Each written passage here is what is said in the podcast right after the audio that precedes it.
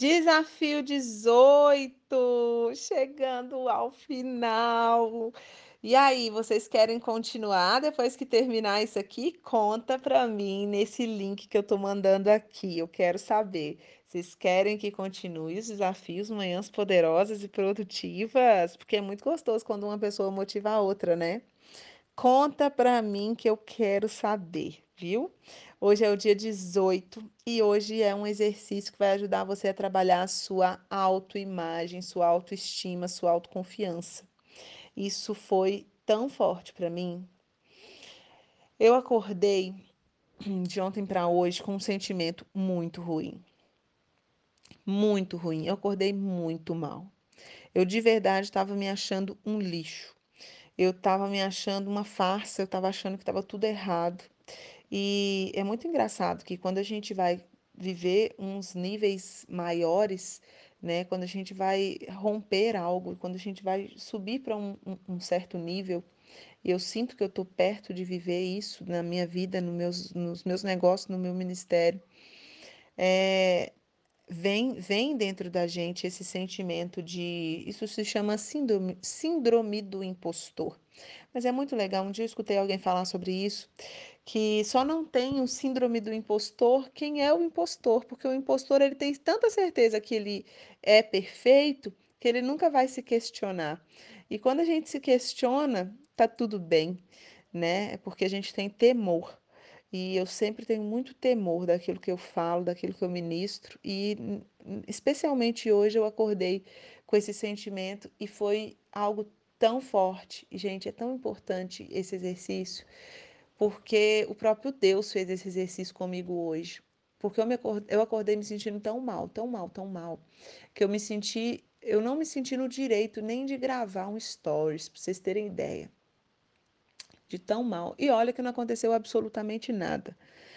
Eu acho que às vezes a gente tem medo de ser grande, por mais que a gente fale que não, né? A gente tem medo de brilhar. Enfim. É, e quando eu estava nesse meu momento, assim, tão, tão, gente, será que é isso mesmo? Será que eu falei a coisa certa? Será que eu devia ter falado isso com a pessoa? Será que, que o que eu estou fazendo é certo? Deus me levou a meditar lá em Cantares. E, e foi muito fácil, muito forte. Lá em Cantares 4, 12 a 15, fala assim: Você é um jardim fechado você é uma nascente fechada, uma fonte.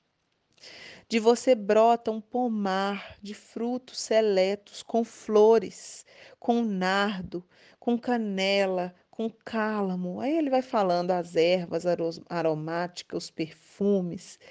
E o final fala assim: Você é uma fonte de jardim, um poço de águas vivas. Uau! Naquele momento, meu coração queimou tão forte.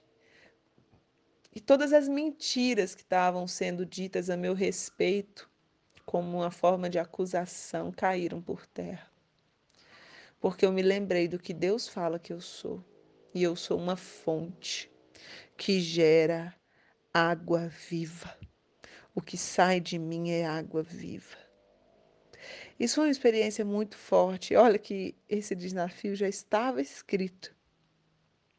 Mas quando você vive isso com Deus sendo seu mentor, eu acho que tem um poder muito maior. E o desafio é: escreva. Escreva quem você é. Se Deus fosse olhar para você hoje e agora, o que Deus falaria a seu respeito? Talvez a sua autoestima seja tão abalada que você não ache que você é alguma coisa. Mas eu quero que você, por alguns instantes, não imagine que é você falando de você mesmo, você, a mulher que tanto se cobra. Não. Eu quero que você faça uma lista de pelo menos 15 características. Mas não é uma característica que você é, que você sabe que você é. Não, eu quero que você pense de forma profunda quem Deus diz que você é. Quem Deus diz que você é. Escreva isso, porque pode ser que um dia você acorde como eu acordei hoje, se sentindo o cocô do cavalo do bandido, porque isso vai acontecer com todo mundo. A diferença é como você vai reagir aos dias maus. Os dias maus vêm para todos, todos. A diferença é como você reage, você se entrega ou você se lembra e acredita daquilo que Deus diz a seu respeito. Então, esse é o seu desafio. Faça uma lista de 15 características que Deus diz a seu respeito. Olhe para o espelho e fale isso todos os dias, antes de você viver o seu dia. Você acordou, você tomou o seu banho, você está arrumada, você está pronta para viver o dia. Olha para o espelho e fala quem é você. Talvez você vai precisar falar isso na hora que você acordar, na hora que você abrir os olhos. Pode ser que você vai precisar falar enquanto você toma um banho. Eu falo muitas vezes enquanto eu estou tomando um banho, estou dando os meus pulos debaixo daquela água gelada. Eu falo as características que eu sou para reforçar a minha identidade com forte impacto emocional. Experimente reforçar, chamar à existência a mulher que Deus já disse que você é. Experimente fazer isso todos os dias. Você vai mudar a forma como você se enxerga.